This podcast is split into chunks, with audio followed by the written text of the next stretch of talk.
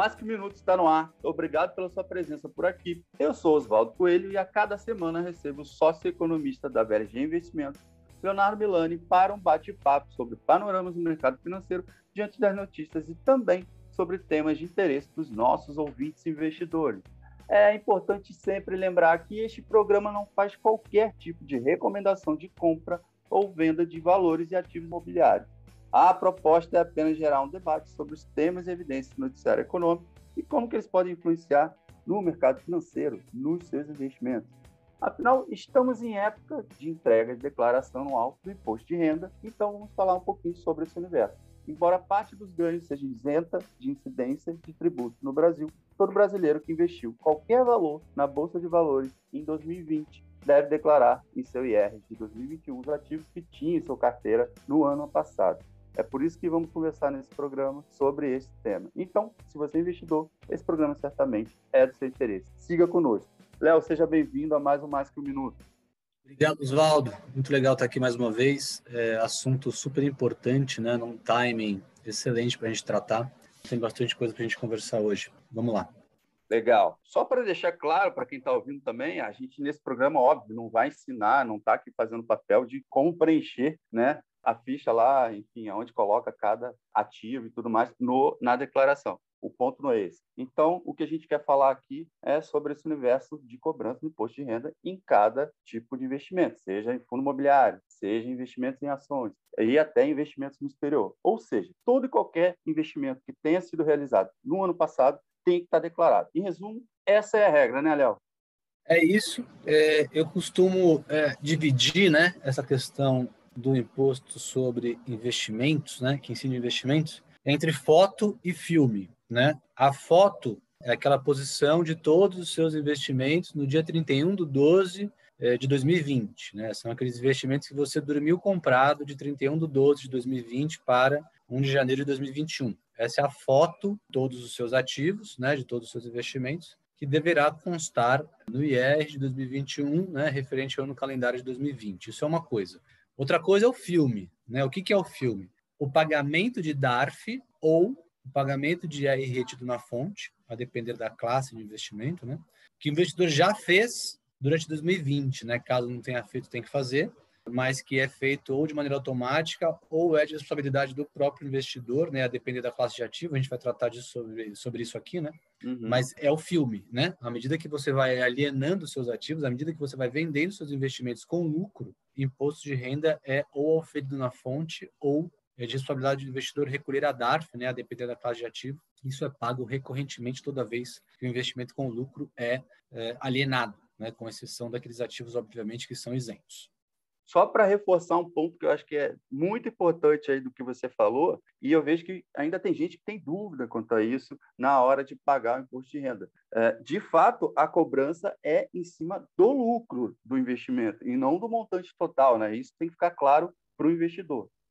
Exatamente, Oswaldo. É sempre em cima do lucro, nunca em, nunca em cima do principal uhum. investido. E aí a gente divide né, em, em duas grandes classes de ativo, né? O que é ativo negociado em bolsa e o que é ativo não negociado em bolsa. O que é ativo não negociado em bolsa, né, leia-se renda fixa tributada, né? Então, uhum. título público, CDB, LF e fundos de investimento, fundo multimercado, fundo internacional, fundo de renda fixa, todos os fundos de investimento que não sejam fundos de ações têm alíquota regressiva, exatamente como funciona para investimento de renda fixa funciona para multimercado, por exemplo, ou para fundo uhum. de investimento em renda fixa, né? que é aquela alíquota que começa em 22,5% e vai caindo 2,5% a cada 180 dias. Né? Certo. Então, investimento em renda fixa, ou multimercado, ou fundo de renda fixa, que é alienado antes de 180 dias, 22,5% incide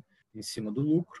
Alienado antes né, de 360 dias e depois de 180 dias, 20% alienado antes de dois anos, 17,5%, e aí chegamos na alíquota mínima dos títulos de renda fixa tributáveis e dos fundos de renda fixa, fundos internacionais e fundos multimercado de 15%, daqueles investimentos que você aliena depois é, de dois anos, pelo menos. Fundo certo. de ação paga sempre 15%. fundo de ação paga sempre 15%, que é exatamente a mesma alíquota que você pagaria se você comprasse uma ação diretamente via bolsa. A diferença é que o fundo de ações, é, o IR é recolhido na fonte, assim uhum. como o IR é recolhido na fonte em títulos de renda fixa, em fundos multimercado, em fundos internacionais, em fundos de renda fixa. O IR do fundo de ações é recolhido na fonte, não é alíquota regressiva, é 15% sempre. E aí, quando a gente parte para ações e para todos os outros ativos negociados em bolsa, ações, fundos imobiliários, derivativos, futuros, tudo isso é de responsabilidade, né? Todos esses é, esse recolhimento de IR, essas DARFs, são de responsabilidade do investidor. Né? Então, é, o sistema, é. junto com a Receita Federal, ainda não é automático para investimentos em bolsa. Tá? E aí, a VLG Investimentos, inclusive, tem alguns parceiros, né? que nada tem a ver com a VLG no sentido societário, são apenas empresas sérias né? que a VLG sugere para os clientes usarem para recolhimento de imposto é, quando a gente realiza lucro em bolsa, né, que é um imposto, uhum. inclusive, que deve ser recolhido mensalmente, né, uma DARF que deve ser paga mensalmente se você realizou algum é, ganho de capital em ativos relacionados à bolsa, né, recordando aqui, ações, fundos imobiliários, derivativos e contratos futuros, opções Sim. e contratos futuros. Todos os outros ativos ou são isentos ou têm o imposto de renda recolhido na fonte. É, essa tabela regressiva, pelo que você está colocando, de certa forma, ela é para incentivar um investimento a um médio prazo ou longo prazo, né? Seria para que o investidor mantenha mais o investimento por mais tempo, de certa forma, é isso. Exatamente, né? A ideia para a ideia é exatamente essa, é incentivar o investimento de maneira mais responsável, digamos assim, né? Que é, uhum. é o investimento de longo prazo, né? Beneficia o investidor de longo prazo e penaliza o investidor de curto prazo. É por aí. Tá. Léo, você poderia falar é, um pouco mais especificamente também sobre os investimentos no exterior? Porque, mesmo que o investimento seja feito fora do Brasil, isso também deve estar discriminado no IR, correto?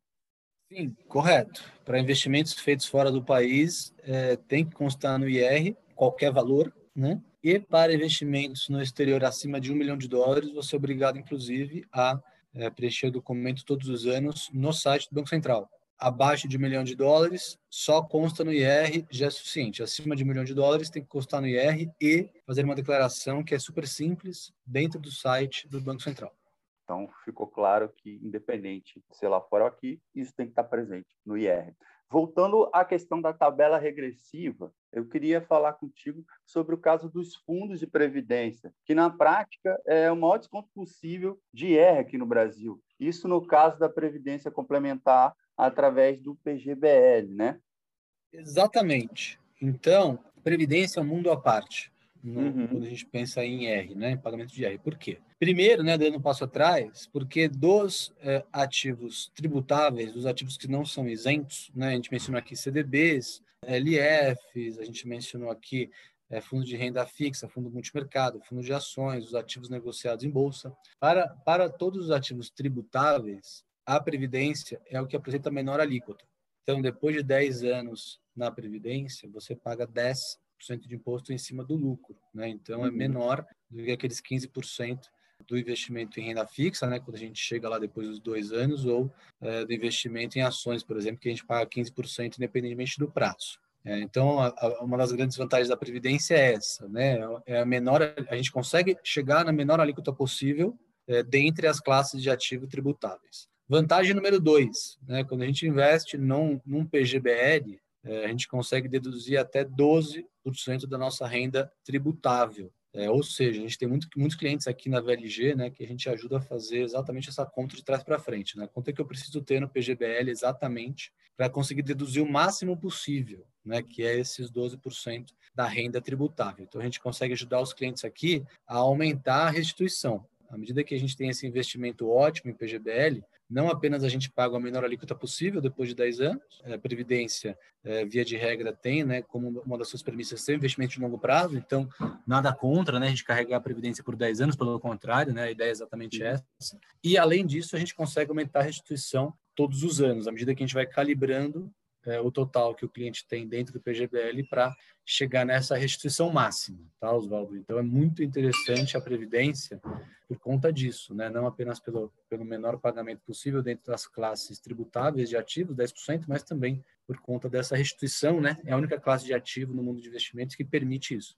Então, acho que está claro que o investidor aqui tem que procurar um especialista para pensar em uma parte da carteira dele está aplicada aí. Afinal, ele tem duas vantagens aí iniciais já que não devem ser deixadas de lado, né? Outro ponto que sempre gera interesse nas pessoas também são os investimentos que contam com isenção de cobrança de R. Você já até citou alguns aqui, e nós já fizemos em outro episódio, citamos aqui o exemplo dos FIPs, Fundos de Investimento de Participações, que também são isentos de IR para a pessoa física. Você pode citar outros exemplos também, Léo? Os FIPs, né, eles são um instrumento é, mais novo, né, é, eles são listados em bolsa e são 100% isentos. Né? O que é 100% isento? Você não paga imposto nem em cima da realização do ganho de capital. Né? Comprei um FIP por 100 reais a cota, vendi por 110, não pago nada de imposto em cima desses 10 reais. E também são isentos em relação aos dividendos distribuídos. Né? Tem muito uhum. FIP de energia, muito FIP de infraestrutura, que paga dividendo de maneira recorrente, esses dividendos são isentos. Né? Os fundos imobiliários, né, vende a cota com lucro, esse lucro é tributado, tem que pagar imposto. O dividendo né, do fundo imobiliário é isento. Uhum. O dividendo das ações é, também é, são isentos. Né? Tomar cuidado para não confundir dividendo com JCP. JCP, 15% de imposto já é recolhido na fonte, o dividendo não. Né? O dividendo é 100% isento. E no mundo de renda fixa, LCIs, LCAs, CRIs, CRAS e debêntures incentivadas são investimentos de renda fixa isentos, né? Seja em relação ao ganho de capital, seja em relação aos juros pagos é, na, na periodicidade específica, né? Então, tem CRIs, CRAS e debêntures que tem amortização é, semestral de juros ou amortização uhum. anual de juros. Isso também é isento de R. Sobre os dividendos, se você puder avançar um pouquinho, porque é uma discussão eterna aqui, é, até quando haverá essa isenção de post e tal no Brasil. Mas se você puder falar um pouquinho mais sobre esse cenário de dividendos, que tipo de vantagem é para o investidor nesse sentido, enfim, fica à vontade para falar. Então, essa discussão, ela já é de longa data, né? ela encontra forte resistência. É claro que não, não seria uma medida que a gente, como investidor, olha e fala, nossa, que delícia, né? Ainda bem que vai tributar dividendo. Não, pelo contrário, né? É menos rendimento para a gente. Só que, por outro lado, é importante lembrar né, que todos os outros países, principalmente os países desenvolvidos, né, todos os outros não, mas olhando os países desenvolvidos, pegar os Estados Unidos como exemplo, né, uhum. o dividendo é tributado. É verdade que lá o dono da empresa paga menos imposto do que o dono da empresa aqui. Né? Então, o empresariado aqui paga muito mais imposto é, do que o empresário lá nos Estados Unidos, e por isso né, faria sentido que o dividendo aqui não fosse tributado e lá fosse lá fosse tributado, né? Afinal de contas, a empresa paga menos é, imposto, né? A pessoa jurídica paga menos imposto. Sim. Mas, querendo ou não, é, aparentemente, né, eles estão mais corretos do que a gente nesse sentido, né? Tem contas públicas muito mais equilibradas, né? Uma dinâmica fiscal muito mais equilibrada, a ponto de que é, se o aumento do imposto aqui de dividendos tivesse como contrapartida né, uma redução do imposto pago pelo empresário, aparentemente essa equação seria mais saudável a médio e longo prazo para a economia como um todo, né? Pelo uhum. menos é o que aponta a economia americana, né? Que é a economia mais dinâmica do mundo, né? Eu taxar Sim. menos o empresário e taxar mais o dividendo que vai para a pessoa física, né? Aparentemente isso é mais eficiente do que o modelo Brasil, né? O modelo Brasil, né? O empresariado paga um monte de imposto que lá fora não é pago e, a, e agora é, e é isento, né? E ainda é isento do lucro distribuído. Né? Então, uhum. se essa recalibragem, né, onde é que eu estou querendo chegar? Se aqui a gente começasse a pagar imposto sobre o dividendo com uma contrapartida positiva, que tornasse a economia mais produtiva, por incrível que pareça, isso poderia ser positivo. Por incrível que pareça, isso poderia ser positivo para a sociedade a médio e longo prazo, poderia ser positivo para a economia a médio e longo prazo, afinal de contas, né, é, é, economias mais desenvolvidas têm essa combinação né, de menos imposto pago pela pessoa jurídica e mais imposto pago pela pessoa física que recebe o dividendo. Certo. E aí, só para complementar o que você está falando, é, se você quiser falar, eu acho que é interessante isso. Assim, a gente tem vários exemplos de grandes companhias, gigantes multinacionais americanas que estão listadas na bolsa, que crescem a cada ano, mas não pagam dividendos, né? Por exemplo, elas pegam todo o lucro dela e reinvestem na empresa, reinvestem na companhia, para que elas continuem crescendo e valorizando né, literalmente ali o preço da, de cada cota e tal. Então, o investidor ele ganha no longo prazo com as cotas que ele tem e não com os dividendos, já que essa empresa está sempre reinvestindo para crescer cada vez mais, correto? Correto, é o caso das empresas de, de alto crescimento, é isso aí. Empresas de, de alto crescimento tendem mais a reinvestir do que a distribuir. Empresas já mais maduras, né? Pegar setor elétrico, setor de bancos, né, aqui no Brasil, Sim tendem a pagar um pouco mais de dividendo exatamente por ter menos vetores aí de, de crescimento. Né? Empresas de tecnologia, uhum. saúde, empresas de setores que estão em consolidação, né? esses setores tendem a pagar um pouco menos de dividendo exatamente porque reinvestem boa parte do lucro que é gerado. É, a gente tentou dar uma pincelada aqui hoje em alguns pontos sobre co cobrança de IR, enfim, alguns tipos de investimento. A gente está chegando ao final do programa e aí eu queria passar a palavra para você, Léo. Se você tiver algum ponto ainda para complementar sobre o assunto, a gente sabe que tem muito a destrinchar, então que as pessoas procurem um contador, um especialista, o assessor até para indicar, o assessor de investimento para indicar uh, os melhores caminhos para a declaração. Mas se você tiver algum ponto para falar sobre isso ainda, eu passo a palavra para você para a gente encerrar por hoje. Eu acho que foi super completo o bate-papo, como você mencionou lá no começo, né? A VLG não atua como contadora, nem uhum. poderia. Então, assim, é, contratar, né, ter um bom contador para te auxiliar, né, no, na formatação do seu IR todos os anos é importantíssimo, né? Por outro lado, existem diversas estratégias de investimento, né, que conseguem levar essa otimização fiscal.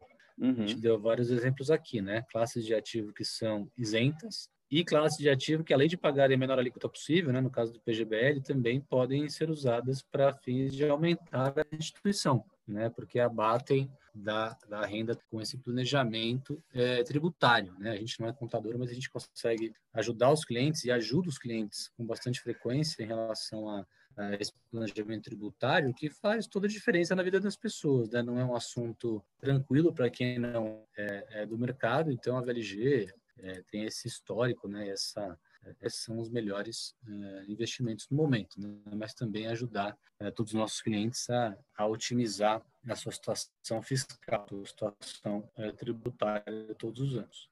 Então, Léo, obrigado pela sua presença e na semana que vem a gente está junto aqui novamente. Foi um prazer de novo. Espero que todo mundo tenha gostado. Até semana que vem. Um abração. Até a próxima. Um abraço. E você que seguiu até aqui nessa edição, já sabe, para escutar o conteúdo de outras edições, pode ir no nosso canal Mercado Cash nas plataformas Spotify ou Apple Podcast. Se preferir, pode entrar lá no site mercadominuto.com.br, vai na aba de podcast e assim você vai encontrar esse e outros programas produzidos pela equipe do Mercado Minuto. Siga compartilhando o nosso conteúdo. Até a próxima semana. Tchau, tchau.